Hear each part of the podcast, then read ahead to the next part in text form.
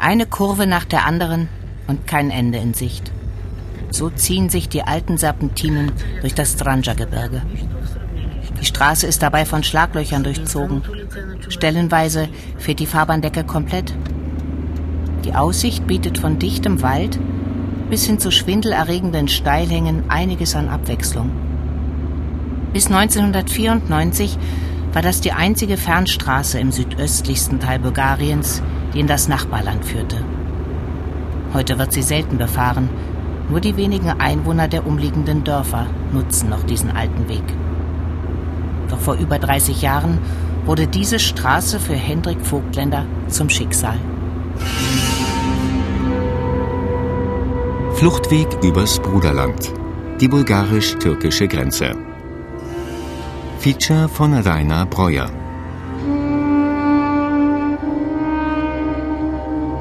2000 Kilometer von der DDR, das war eines der Überlegungen. Ich so gedacht, ja, zieh sich gut an, zieh sich westlich an, wir stellen uns da hin, Europastraße 9 von Burgas nach Istanbul, Türken ohne Ende, Highway vierspurig und irgendein Türke würde ich schon mitnehmen. Das Problem, da fuhr gar kein Türke lang. Und die Straße war kein Highway, sondern es war eine bessere Landstraße. Es ist Anfang 1988. Damals ahnt keiner, dass die DDR bald von der politischen Weltkarte verschwinden wird, dass die kommunistischen Regime in Osteuropa eins nach dem anderen wie Dominosteine umfallen werden. Hendrik Vogtländer ist damals 24 Jahre alt. Er ist ein Abenteurer, ein Reisender, einer, dem die eigenen vier Wände zu eng erscheinen. Ja, und Osteuropa hatte ich schon gesehen. Also ich war schon in Moskau auf dem Kreml, ich habe den Papst in Polen gesehen 1983, ich war in Bulgarien, Rila-Kloster, Sonnenstrand, ich war in Budapest zur Formel 1 Weltmeisterschaft und 1987 schätze ich, wollte ich nach Kuba und da hat die FDJ-Kreisleitung abgelehnt, dass ich nach Kuba reisen darf. Der Grund war, dass ich nicht an allen FDJ-Nachmittagen vom Betrieb teilgenommen habe, ständig. Anfang 1988 fragt ihn ein Schulfreund, ob er mit ihm nach Bulgarien reisen möchte. Doch Bulgarien soll nicht Endstation der beiden sein. Mehr noch, er fragt ihn, ob er mit ihm abhauen will. In den Westen. Der Dicke, der Schulfreund, hatte den Shell Atlas der BAD und hatte mir gesagt, guck mal, der hatte den Autoatlas, das ist auch ganz interessant, nicht im Haus, sondern der hat den Autoatlas mit vor der Tür genommen, damit uns keiner hört und hatte mir gezeigt, guck mal, Europastraße 9 von Burgas nach Istanbul, da könnten wir fliehen. Und da habe ich zu ihm gesagt, gib mir 14 Tage Zeit, dicker, und habe dann das mit mir besprochen und habe so gedacht, na ja, da war damals keiner, das wird schon klappen da unten. Die Entscheidung fällt und acht Monate später wird sie in die Tat umgesetzt. Es ist der 24. September 1988. Seiner Mutter sagt Hendrik Vogtländer beim Abschied lediglich, dass sie sich vielleicht länger nicht sehen werden. Das war's. Mehr nicht. Keine Andeutungen, keine Anzeichen. Mit dem Wartburg-Tourist seines Freundes fahren sie bis zum Flughafen in Leipzig. Sie lassen das Auto dort und steigen in die Maschine nach Burgas. Drei Stunden Flugzeit und schon sind sie im Urlaubsparadies Bulgarien. Schön, sich auszustrecken im heißen, feinkörnigen Sand. Die Sonne ist hier unentwegter zugange als bei uns. Und die Wellen, die rastlos, leichtfüßig an den Strand hüpfen? Bulgarien, das Traumland, ja, das Reiseparadies für ostdeutsche Touristen. So beschreibt es diese DDR-Radiosendung aus dem Jahr 1987. In Burgas gelandet, fahren er und sein Freund in den etwa 20 Kilometer entfernten Kurort Sonnenstrand. Es ist Spätsommerwetter, warm und trocken. Sie haben viel Spaß, spielen Tennis, befreunden sich mit einer Familie aus Hamburg, gehen aus. So sorglos verbringen sie die ersten zehn Tage ihres Urlaubs. Bis zum 3. Oktober. Es ist ein Montag. Ein Jahr später wird die Mauer fallen. Und exakt zwei Jahre später ist Deutschland wieder vereint. Doch davon wagt zu diesem Zeitpunkt niemand zu träumen. Der Plan steht fest. An diesem Tag stehen die beiden um 6.30 Uhr auf. An der Rezeption sagen sie, dass sie einen Spaziergang im Gebirge machen wollen. Sie nehmen nichts mit, jeweils nur eine Flasche Wasser, Goldkettchen um den Hals, Uhr am Arm. Sie sind schick gekleidet. Sie sind sicher, dass sie alles gut geplant, alle Details besprochen, alle Eventualitäten durchgespielt haben.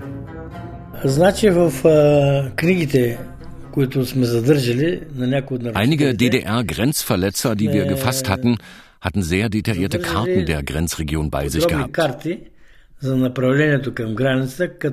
Bei einem haben wir eine abgerissene Seite aus einem Buch gefunden. Darauf genau zu sehen, wo der Grenzfluss Veleka entspringt.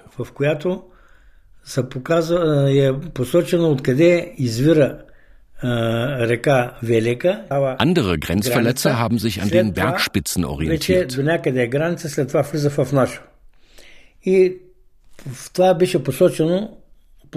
Es gibt ein paar spezifisch aussehende Berge genau an der Grenze zur Türkei, die man sogar von Burgas aus sehen kann.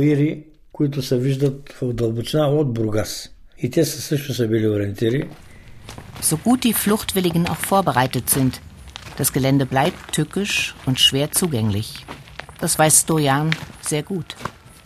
Er ist ein kleiner Mann, etwa 1,60 Meter groß, mit grauen Haaren, Mitte 60, damals Grenzpolizist, heute Rentner. Er lebt mit seiner Frau in der Grenzstadt Marko Tyrnovo. Er kennt die Umgebung wie seine Westentasche.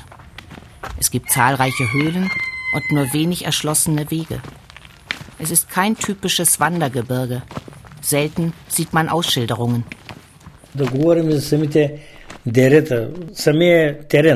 Es gibt sehr viele Steilhänge. Außerdem gibt es den pontischen Rhododendron, eine Pflanzenart, die typisch für diese Region ist. Sie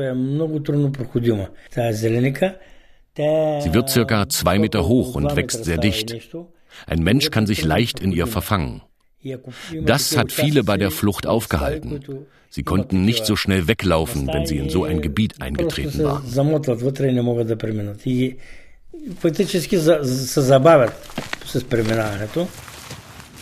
Für uns Kinder war der Wald ein Segen. Vor allem in den heißen Sommertagen versteckten wir uns hier unter den dicken Kronen der Bäume oder badeten in dem kleinen Flüsschen unweit vom Dorf unserer Großeltern. Auch dieser Sommer ist heiß, fast unerträglich. Jeder Schritt ist auf dem trockenen Waldboden zu hören. Es gibt keinen Weg, keine Orientierung. Doch Stanka Papasova ist hier aufgewachsen. Sie kennt jeden Stein, jeden Baum und schreitet mit einem stabilen Ast in der Hand zielstrebig durchs Gebirge.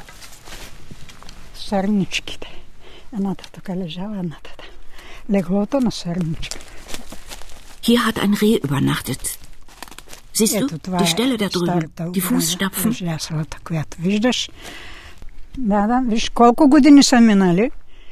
Hier siehst du, wie die Drähte verrostet sind. Das ist die alte Sperranlage.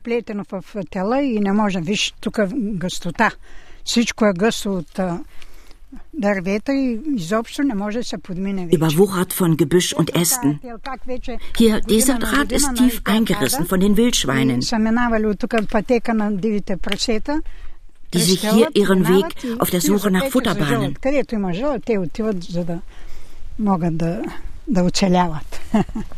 Die Sperranlage, die den Osten vom Westen trennte, das sozialistische Bulgarien vor den imperialistischen Feinden schützen sollte, schottete in Wirklichkeit das Land ab.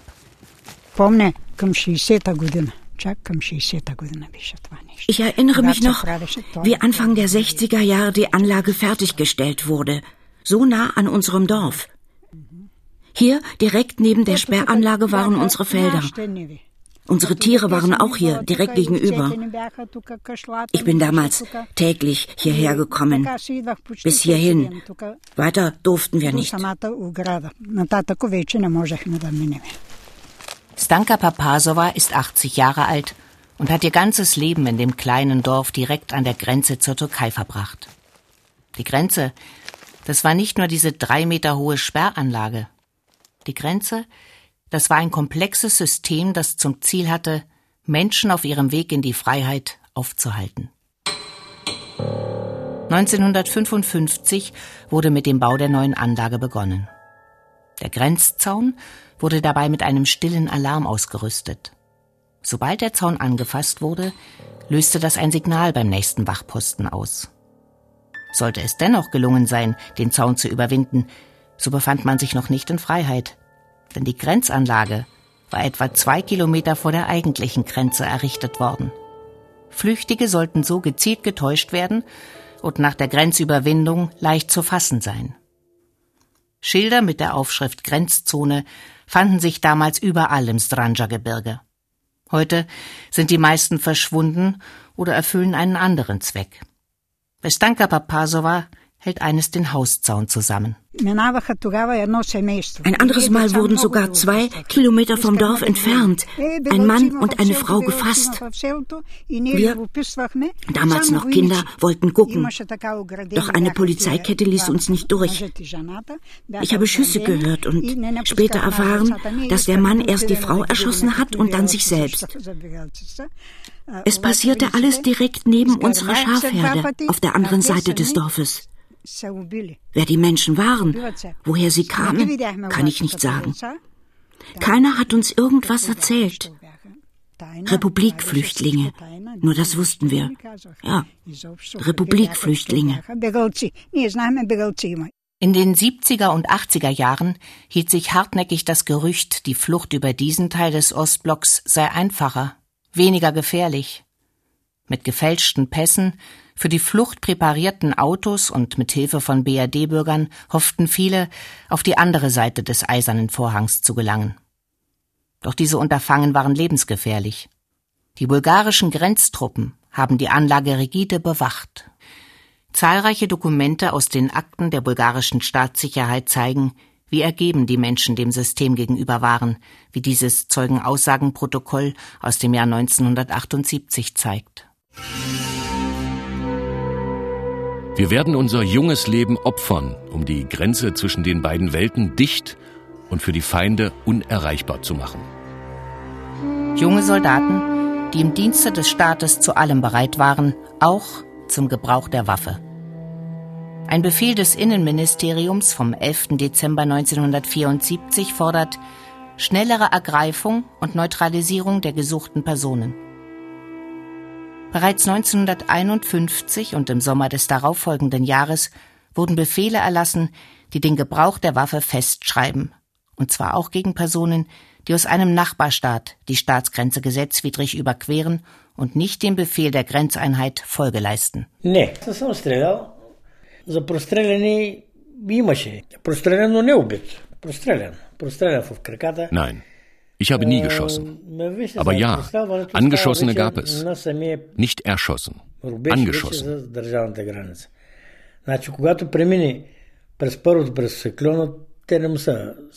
Das Schießen passierte an der eigentlichen Staatsgrenze, wenn er die Sperranlage schon passiert hat und wenn er sich nicht unseren Befehlen beugte. Es wurden alle Mittel genutzt, damit er die Grenze nicht überquert. Denn bei jeder erfolgreichen Grenzverletzung, also Flucht, wo wir ihn nicht fassen konnten, musste das komplette Team auf dem roten Teppich in Sofia Rede und Antwort stehen.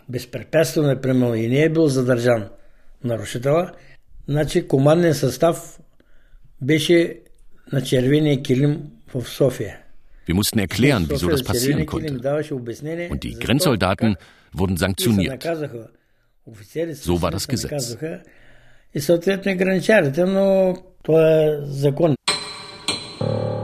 Der DDR-Bürger Michael Weber, ein 19-jähriger junger Mann, gilt als das letzte Opfer an der bulgarischen Grenze. Erschossen am 6. Juli 1989, wenige Monate vor dem Mauerfall. Dass es so gefährlich sein würde, ahnten Hendrik Vogtländer und sein Schulfreund jedoch nicht. Die Dokumente bestätigen, dass viele der gefassten DDR-Bürger in ihren Aussagen davon berichtet haben, dass in der DDR das Gerücht weit verbreitet war, die Grenze hier in Bulgarien sei leichter zu überwinden gewesen als jene zwischen Ost- und Westdeutschland. Das ständige Wiederholen dieser Behauptung ist schon fast aufdringlich. Offensichtlich war das sehr weit verbreitet. Meine Vermutung ist, dass dieses Gerücht gezielt von der Stasi in die Welt gesetzt wurde. Und trotzdem hat sich dieses Gerücht mehr als ein Jahrzehnt, also in den 70ern und 80ern, hartnäckig gehalten. Momchi Metodjew ist Historiker. Sein Forschungsschwerpunkt die Rolle und Funktion der bulgarischen Staatssicherheit sowie die Zusammenarbeit mit dem MFS. Die Kooperation zwischen der Stasi und dem bulgarischen Sicherheitsdienst begann sehr zögerlich, formell, vielmehr auf Initiative der bulgarischen Behörden. Erst in den 70ern und 80ern intensivierten sich die Beziehungen zwischen den beiden Diensten. In den größten Kurorten, wie etwa Sonnenstrand, nahmen sogenannte operative Gruppen ihre Arbeit auf. Es waren Stasi-Mitarbeiter, die mit den Behörden vor Ort kooperierten und verdächtige deutsche Urlauber ins Visier nahmen. In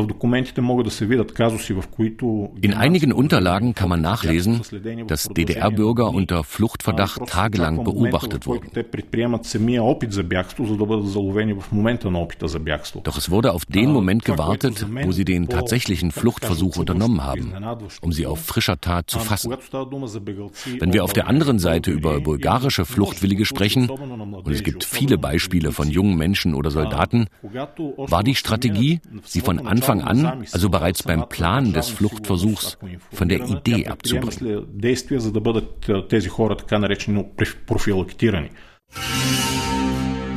Например, това е документ от 63 година, където се пише, че се награждава членовете на доброволния отряд с Hier ein Dokument von 1963.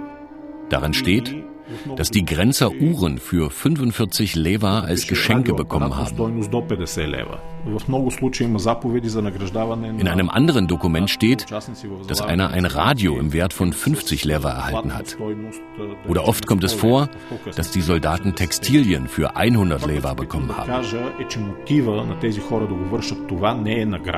Das, was ich damit sagen will, ist, dass die Motive dieser Menschen nicht die Belohnung waren. Und das ist ein zentraler Moment, wenn wir über das kommunistische Regime sprechen. Wir denken, dass dieses System korrupt war. Aber es war viel beängstigender, tiefgreifender, als wir denken. Die Motive waren Angst, Abhängigkeit. Die Soldaten waren Teil einer Gemeinschaft, in der sich alle exakt gleich verhalten mussten. Ja, es war Gehirnwäsche. Die Begründung mit den materiellen Anreizen als Belohnung unterminiert das eigentliche Problem. Denn das Problem saß viel tiefer. Просто тази работа с а, материалния интерес много подценява проблема. Проблемът е много по-дълбок, това е което се опитвам да кажа.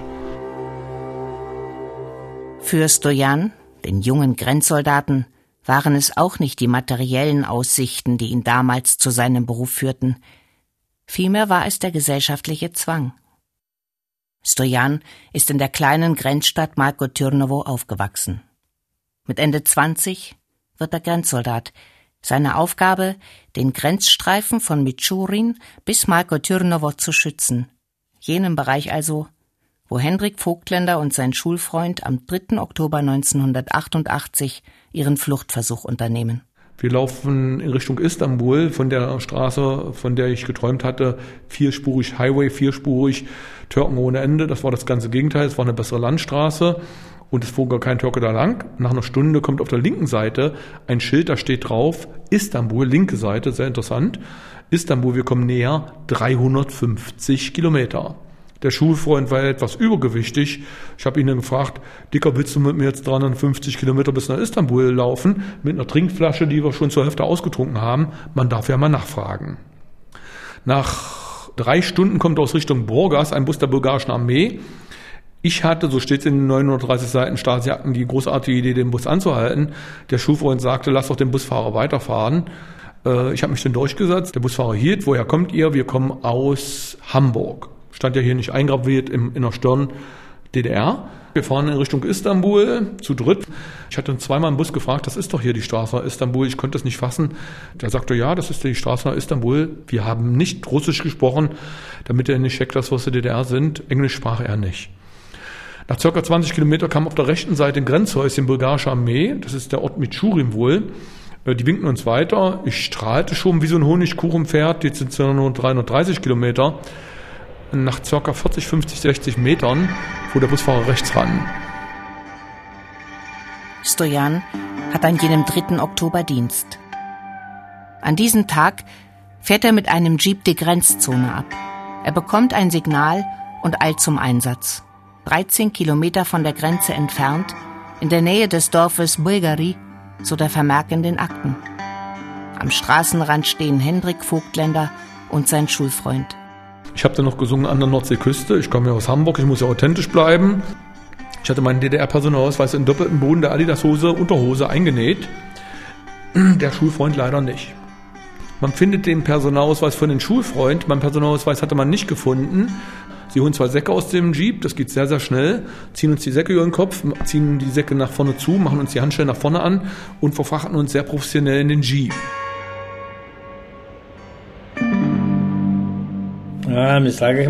Ja, wir haben den Säcke übergezogen, damit sie sich nicht orientieren können. Hat er das so gesagt? Ich zeige ihm ein aktuelles Foto von Hendrik Vogtländer. Stojan fühlt sich sichtlich unwohl. Ja, ich kenne ihn. Er hat sich kaum verändert. Nur im Gesicht sieht man das Alter. Wie alt ist er jetzt? Er war noch jung, als er es versucht hat. Er war 24, als er die Grenze überqueren wollte, antworte ich und zeige ihm auf dem Handy ein Foto des Protokolls der bulgarischen Grenztruppen zur Festnahme der beiden Deutschen. Andere müssen ihn gefasst haben und wir sind gekommen, um ihn dort abzuholen. Ich hätte nie gedacht, dass ein Dokument, also so ein Protokoll, nach 30 Jahren auftauchen könnte. Kannst du nicht die Namen schwärzen? Oder zumindest meinen Namen? Stojan heißt eigentlich anders. Grenzer wie er wurden rechtlich nie belangt.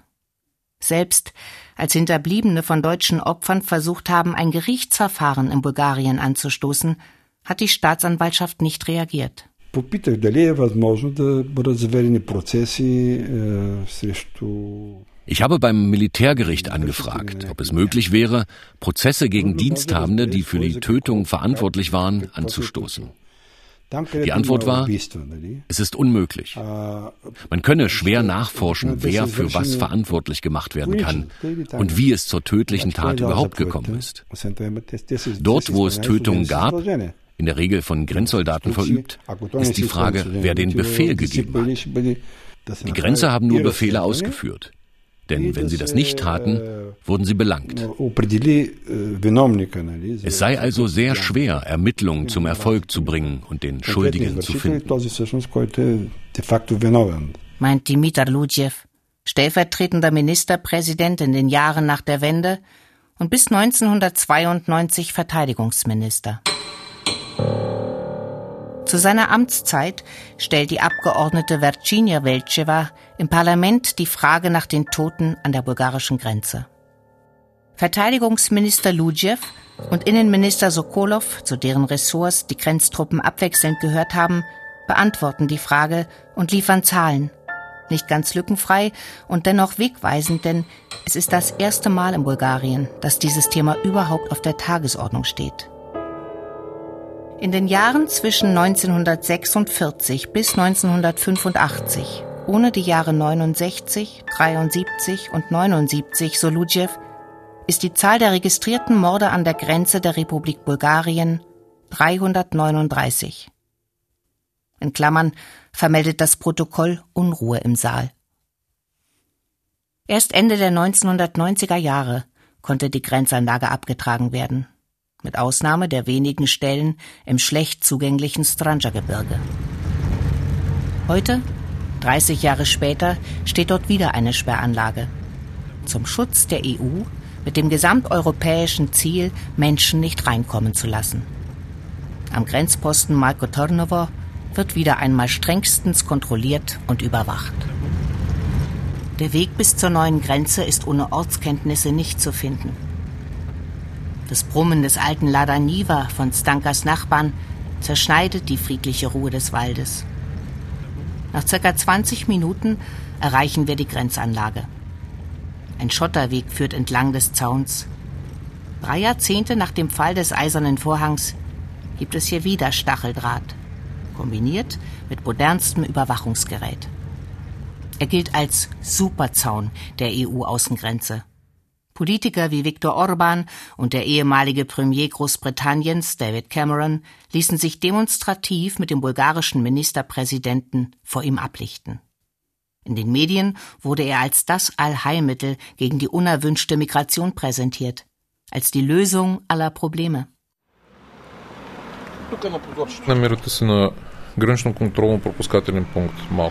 Sie befinden sich am Grenzkontrollpunkt Malko Tirnovo.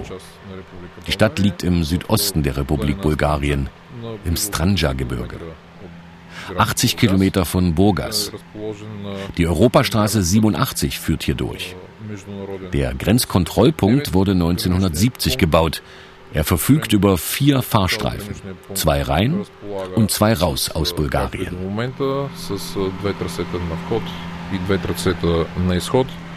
Erklärt Plamen Ivanov begeistert.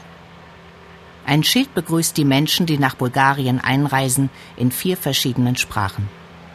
Schön willkommen heißt es auf Deutsch. Wörtlich übersetzt aus dem Bulgarischen. Dass es sprachlich falsch ist, wundert Ivanov doch ein bisschen. Schließlich steht das Schild hier schon seit Jahren und keiner hat ihn darauf angesprochen. Über die Kontrollen sagt er nichts. Und ein Gespräch dazu im Innenministerium bekommen wir nicht. Es bleiben also nur die Informationen über diejenigen Menschen, die diesen kleinen Grenzkontrollpunkt in Malko Turnovo legal überquert haben. Zehn Meter von insgesamt 235 Kilometer Zaun an der bulgarisch-türkischen Grenze.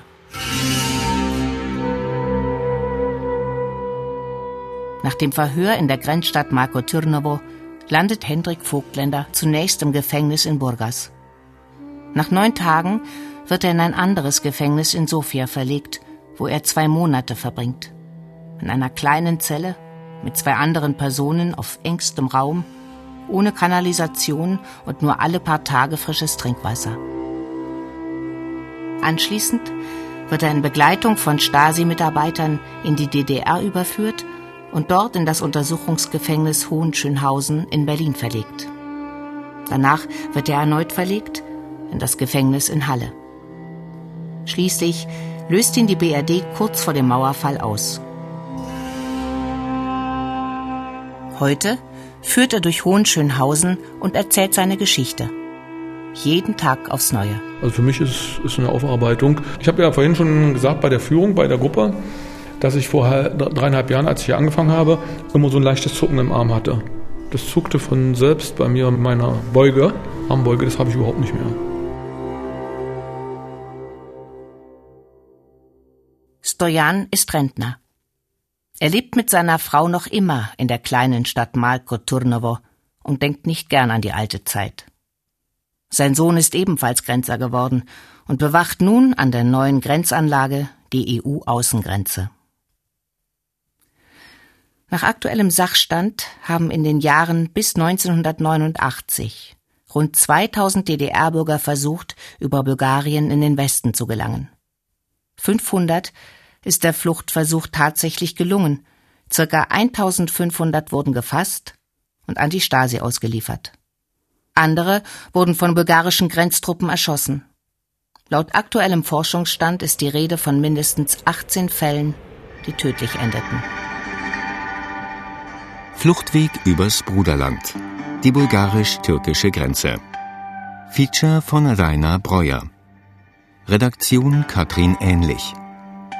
Es sprachen Sigrun Fischer, Ellen Hellwig und Matthias Rohrschneider. Schnitt Hans-Peter Runert. Ton Holger König. Regieassistenz Anne Osterloh. Regie Andreas Meinetzberger. Produktion Mitteldeutscher Rundfunk 2019